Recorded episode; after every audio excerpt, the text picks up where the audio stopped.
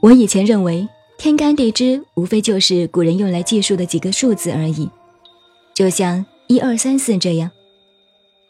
但是经过仔细的研究后，发现天干地支具有很深刻的内涵。《黄帝内经》说：“天地阴阳者，不以数推，以象为业。”又曰：“阴阳之往复，寒暑张其兆。”和《易经》一样，天干地支也是采用取象比类的方法。甲乙丙丁表面上看起来是数字，实际上和八卦一样是象，模拟了不同时期、时间阴阳节气的变化。